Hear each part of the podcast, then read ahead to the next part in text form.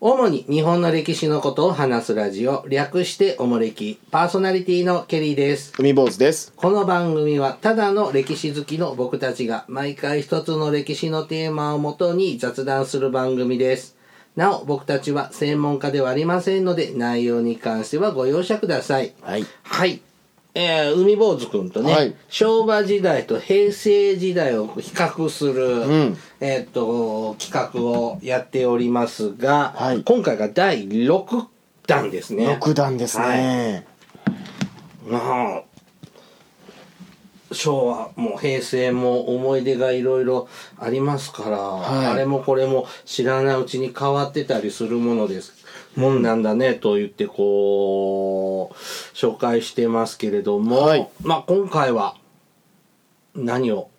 はい。紹介してくれるんだいビ今回一つ目はですね、こちらです。ールはい。昭和のビルと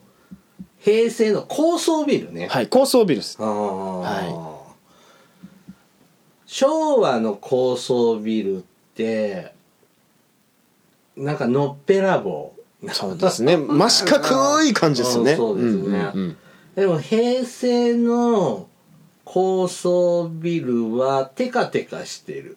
そうですね。テカテカしてますね。はえっい。と参考にしているのは「比べる時代昭和と平成」うん東京書籍から出ております解説は岡部隆さん、えっと写真が載ってるんです写真集なんですが山出隆さんの写真を使っている本でございますが、あの確かに最近の新しくできるビルってなんかガラス張りみたいな感じのさそうですね。テカテカしてますね。うん。反射してみあたといいな。ろんな形してるそうですね。四角い、ただのこ長方、直方体じゃなくう。うさ、んうん。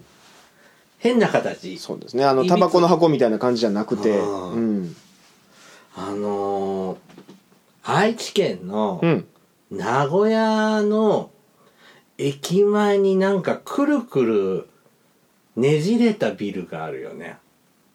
ああ、ありますねじ。ゃこれって思ったのがあるんですよ、はうん、あ。ああ、あるな。うん。あとなんかまあまあ確かに昔は丸いビルってあんまりなかったけど今結構丸いのとかさそうですね。うんスタイリッシュなんが多いですね。うんおしゃれだよね、今の方がね。ちなみにこの写真はですねうん、えっと、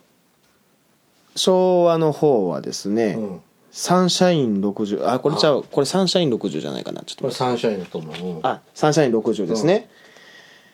で、えっと、昭和の中で日本一だったんですって。そうですね。うん。だから、そうですね、サンシャイン60。ううんで、この平成の高層ビルというのはですね、アベノハルカスですね。あ、大阪のね。はいそうか、どっかで見たことあるなって、はるかす。うん、でこれが、えっとサンシャイン60はに239.7メートルうんで日本一やったんですけど、昭和53う年に、ん。でアベノハルカスが平成26年の3月でうん300メートルと、もうい今、え今、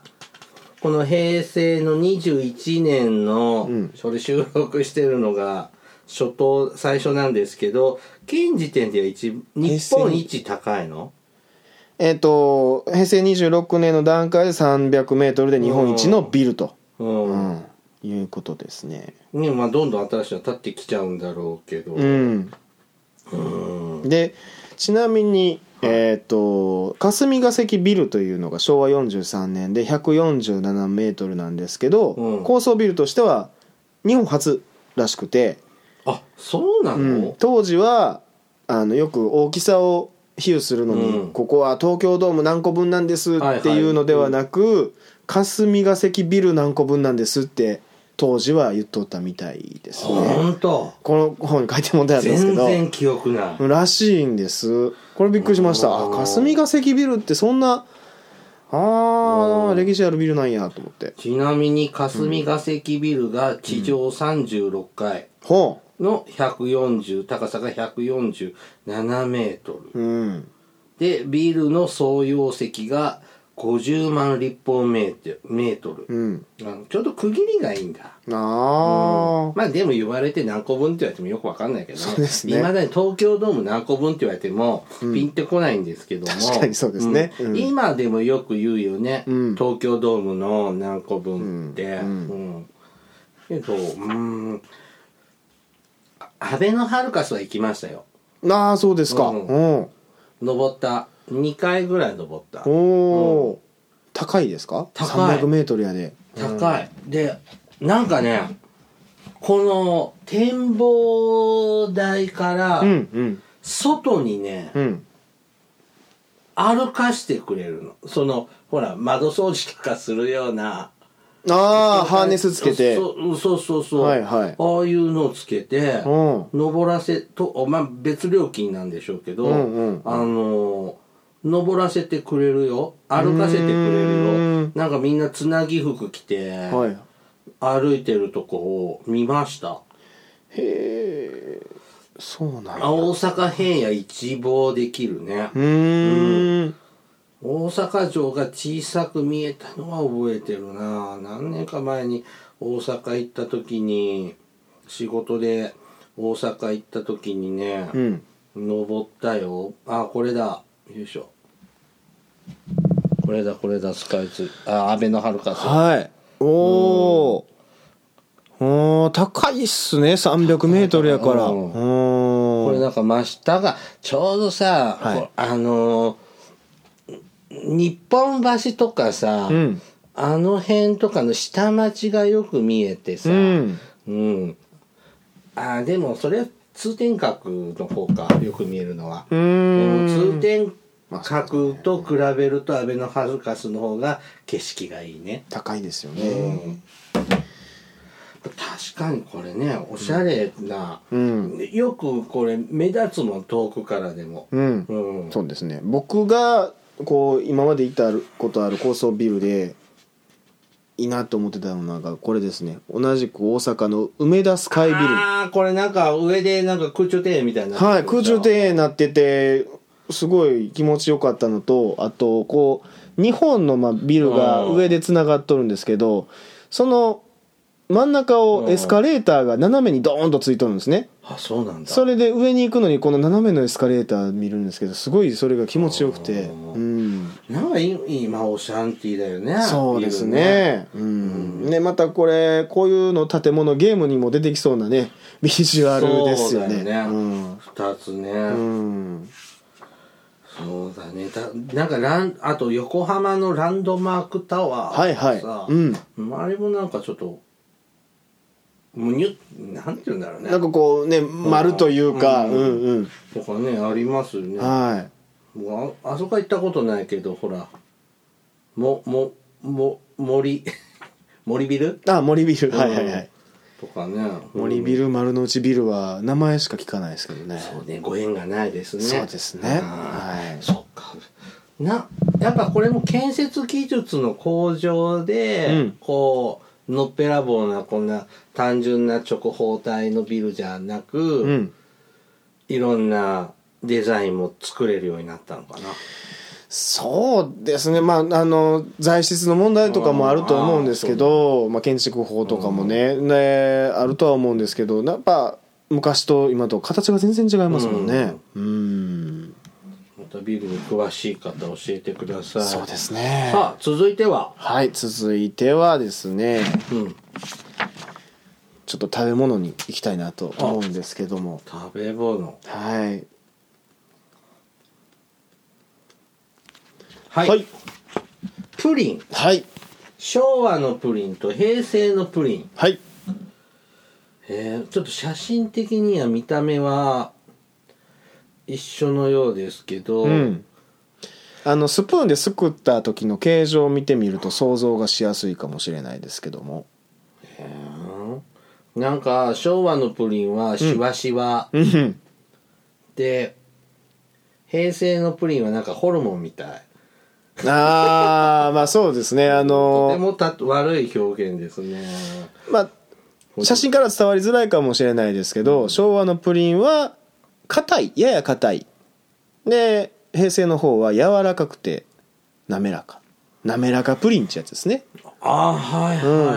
いはい、えー昭和のプリンって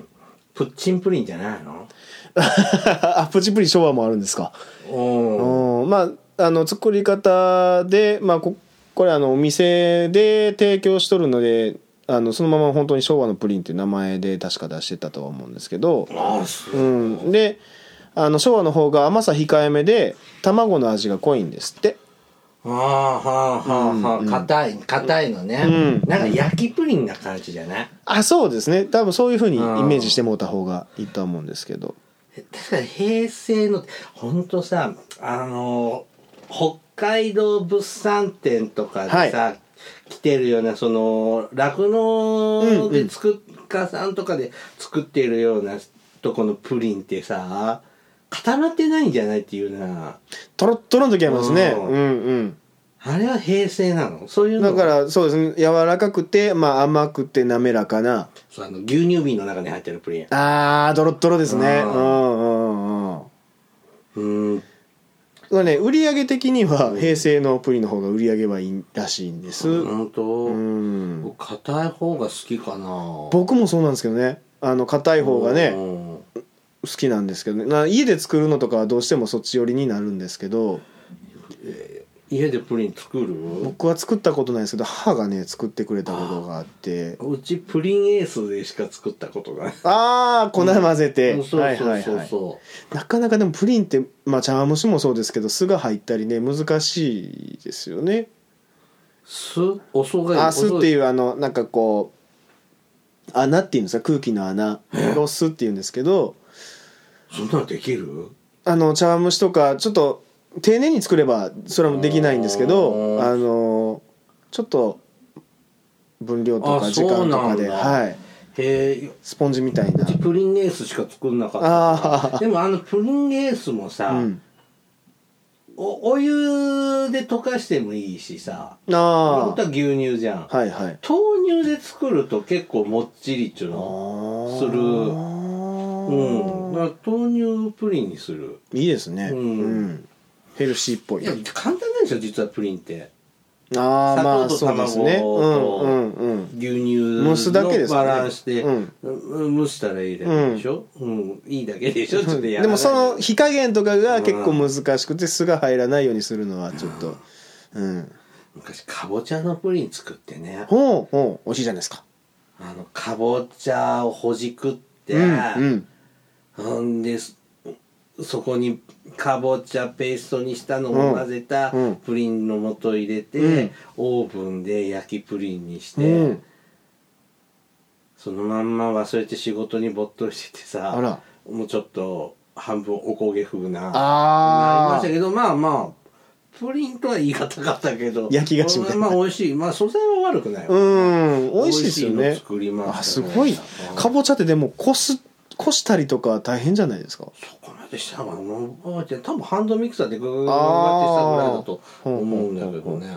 あそうかでも高いよねプリンってなかなかねほんそれこそプッチンプリンとかこう三連のねプリンとかよく買いますけども森永かなあーから出てはいはる焼きプリン、うんあれ出た時はちょっと衝撃だ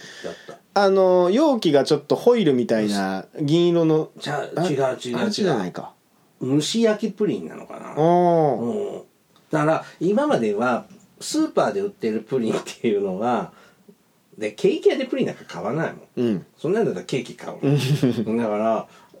でさ喫茶店とかでプリンアラモードもプッチンプリンだもんそうですねうだん、からプリンって言ったらプッチンプリンかプリンエースしか知らんかったの僕はあの駄菓子屋でよくあるあの2 3 0円のあのちっこいあー一口のあうのんプリンあれ大好きでしたけどねあれ遠足で絶対持っあてれもたゼラチンのやつでしょそうですね一緒ですねうんそういうやつしか食べたことなかったかうら、んうんうんその焼きプリンが出てちょっと硬いじゃん、はいそれこそそれ平成だと思ったそうっすねでも確かまあちゃんとしたプリンはそう硬かったんだね昭和のうプリンっんてまあ卵の味が濃いっていうのはそういうとこなんでしょうかねまあ確かにあのトロトロのはなんかもうちょっと硬いの使えばいいとは思うねそうですねなんか硬いのが我々う好きなんでね、うんんヨーグルトみたいなねそうですねソースみたいな感じですよねうんうん高いんだよそうですあれだって食べとったらもうドロッドロなってきませうんで300円も400円もするじゃん そうですねんちょっとちょっと、うん普通のプリンがいいです、うんはい腹いっぱい食いたいですね そうですねバケツプリンとかありましたねさあ続いてははい続いてはですね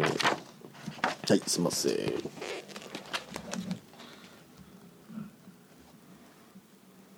はい続いてはですね、こちらですね花束はい昭和の花束とうん平成の花束、はいえー、とこの写真を見ると昭和の花束はバラにかすみそうになんかがそうですね、うんうん、周りにうんで平成の花束はブーケみたいなそうですねこう真ん中にグッと集まっててこうアジサイみたいな形とかうねんし密集してますよねうん丸くドーム状にそうだね、うんギュッて締まってるよね、うん確かにこういうの最近見るですこねのか平成のうん花束って、ううんんでも別に普通のこんな花束も見ますけどね、うんで僕もイメージとしてはやっぱりその昭和の花束のこう、でかくボリュームがあって、まあ、こう下にねこうルループリボンとかでこうまとめてあるイメージがそうそうそうそうありますけどもねうんそもそも花束なんてもらったことある、送ったことはあるんですけどね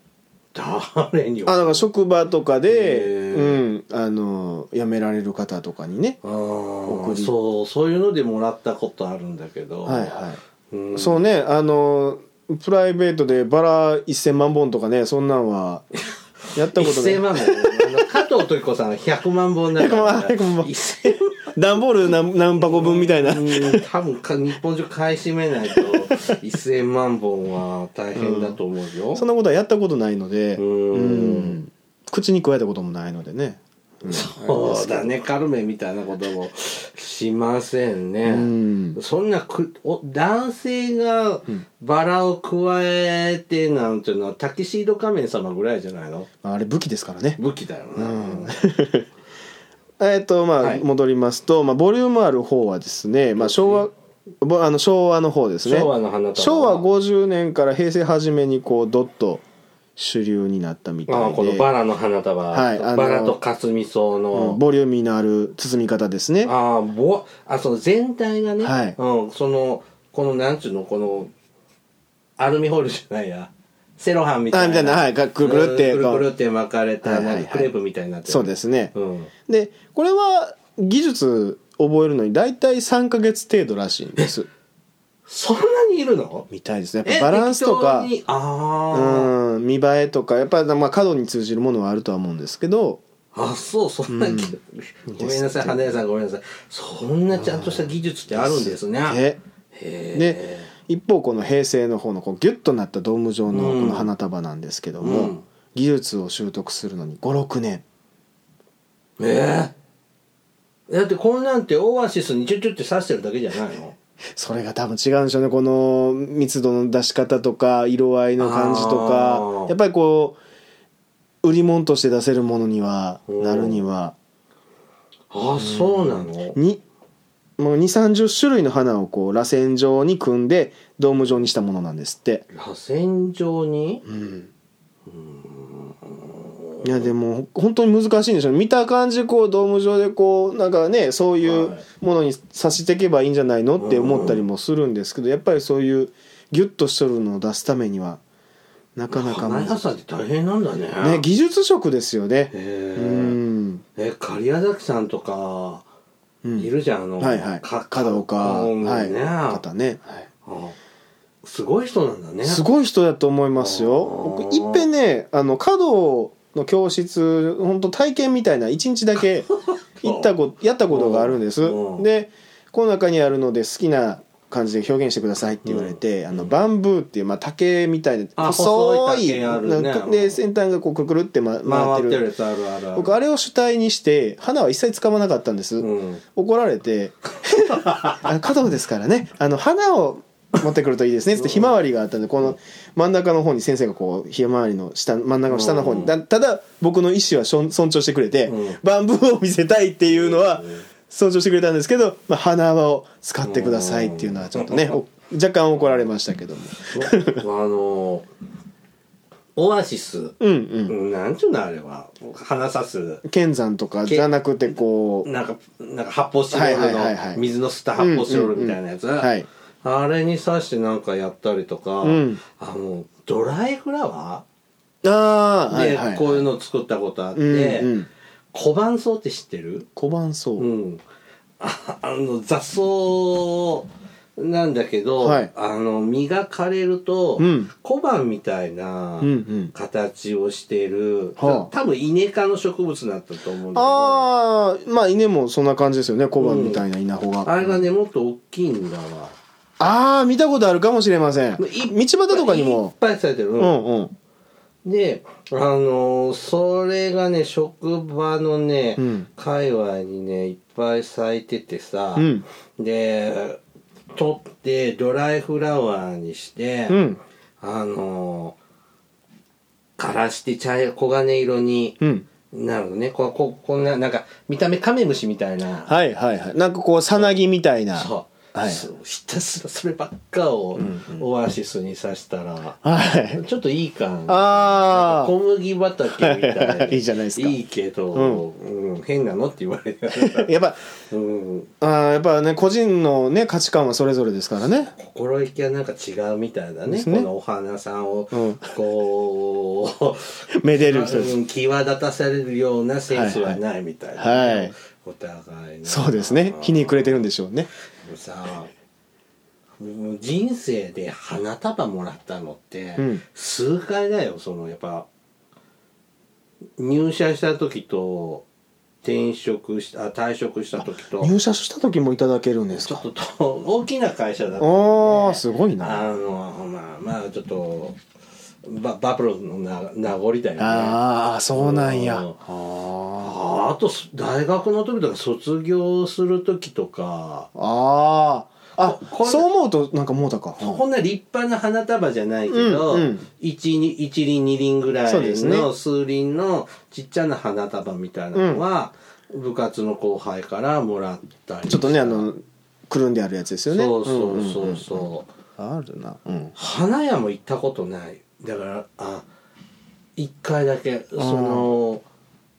一つ上の先輩が卒業するんでその部活の後輩としてつって自分があの頼みに行ったっていうのだけあ花屋って園芸店はあるよあはいはい園はい 芸店はあるけど花屋さんってご縁がないねまあでもそういうことじゃないといかないですもんね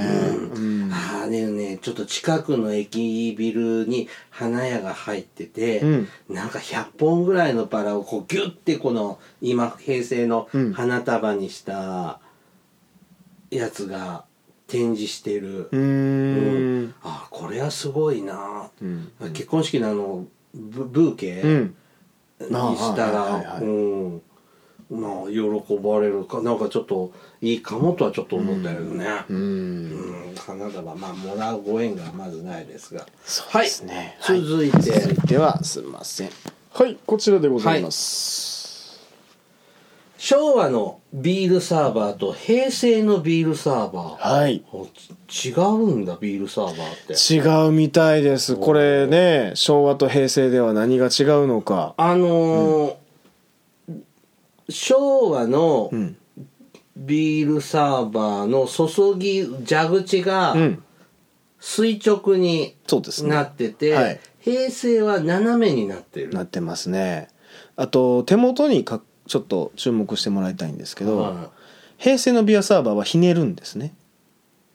で平成あごめんなさい昭和のビアサーバーがへひねるんですいね昔の水道みたはいいに、はい蛇口みたいな左右にひねるのね、うんうんうんで平成のビアサーバーはレバーになってて引くだけなんです、あ今レバーだね、はいうん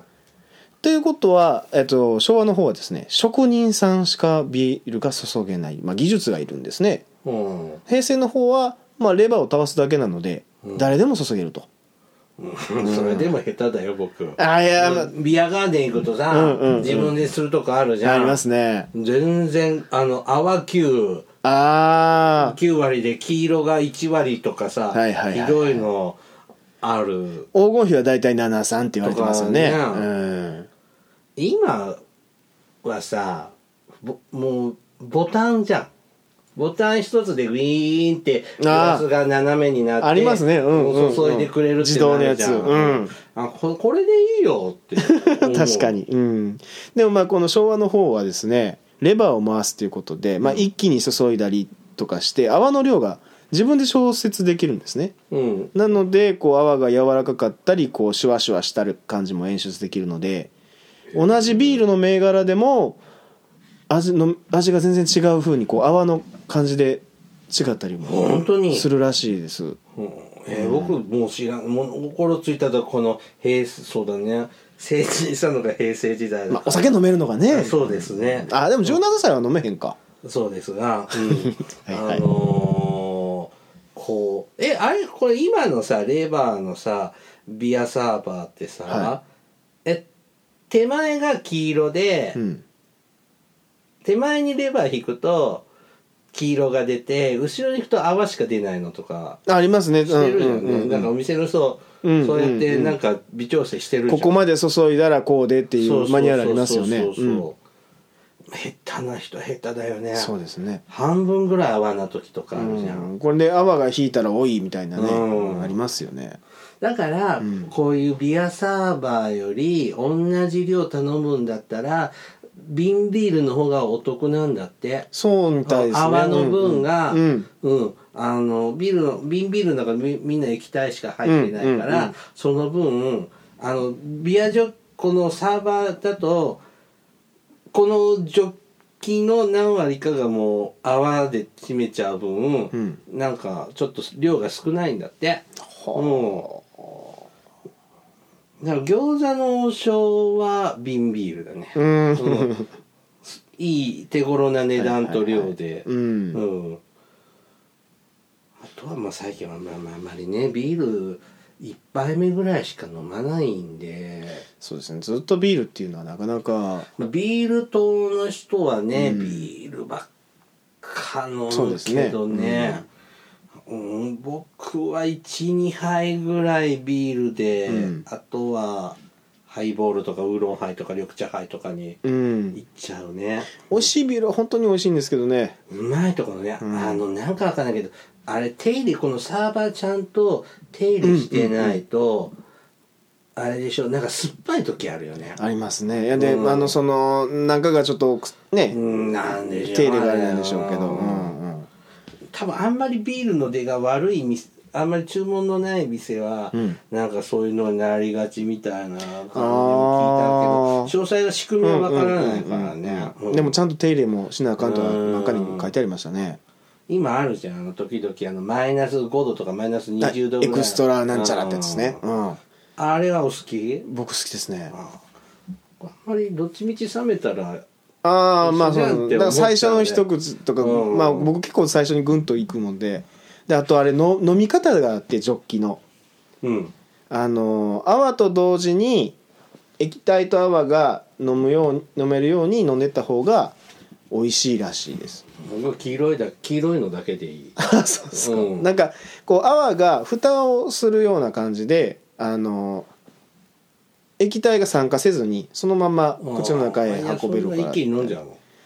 そうなんですんあかのね、うんうん伊勢って町が三重県にあるでしょみ神宮あなんですそうそう伊勢神宮はいのとこはろいのね、はいあのなんか有名な大衆酒場があってほ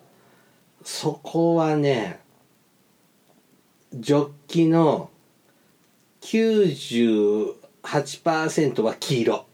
うへうえんすごいなもう泡ほとんどないっていへうえ出し方するとこあって、うんうんうんそこ好 き、うもう飲み物やとんそうそうそうそうもう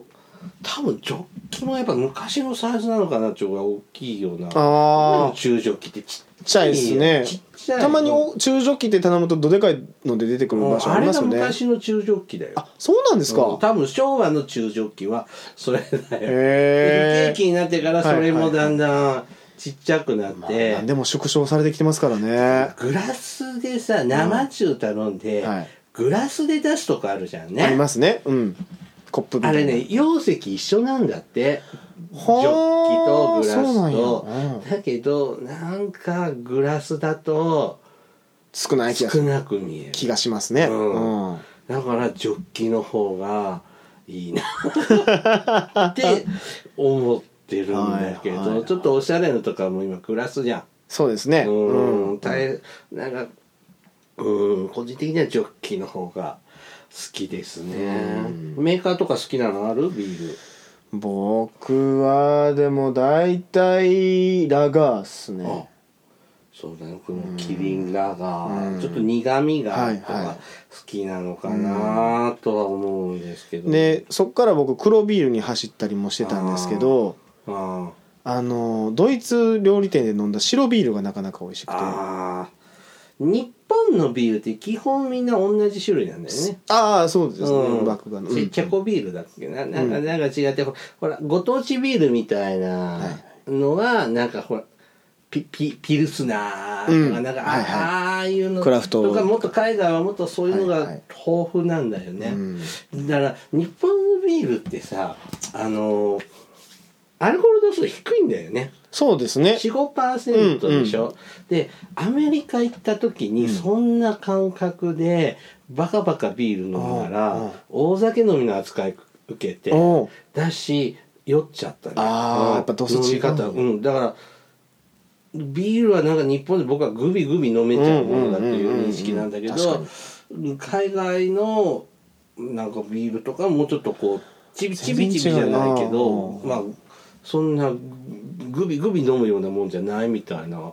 感じでう珍しがられましたねえー僕海外のビールはコロナビールが好きなんですけどあのみかん入れるやつよねそうですあライブですけどまあ緑のみかんですねはいはいはい あれがあっさりして好あきれでっすねてさあんな、うちあれ飲んだことないんだけどあはい、あのあれ後でみかん取るの大変じゃんどうすんのああああれあの中にもうそのまま捨てるかまあいや捨てたらその回収業者大変じゃん、うんいやで僕はあの刺して飲んでもう刺すだけです、うんであの上もう一回うん取ってっていうのはやってますけ ど、ねなんか飲みにくそそうですねライムライムをありきでいくと、うんまあライムなしでも美味しいんですけど、うう、ん、あんまりねシャビシャビ系ダメなんですよあバドバイザーととかあんまり好きじゃないし、はいはいはうん、なんかちょっと濃す濃いめな味がうおん好きですねなるほどビールでした、はい今日はこんなとこかなはいはいおもれきではリスナーの皆様からのお便りを募集しておりますお便りテーマがいろいろとございますえー詳細はおもれきのブログをご覧ください。番組へのお便りは E メールまたは Twitter のダイレクトメールでお送りください。メールアドレスは、おもれき2013、アットマーク、gmail.com。ツイッターは、ひらがなで、おもれきと検索してください。はい。では、また、ポッドキャストでお会いしましょう。さようなら。さようなら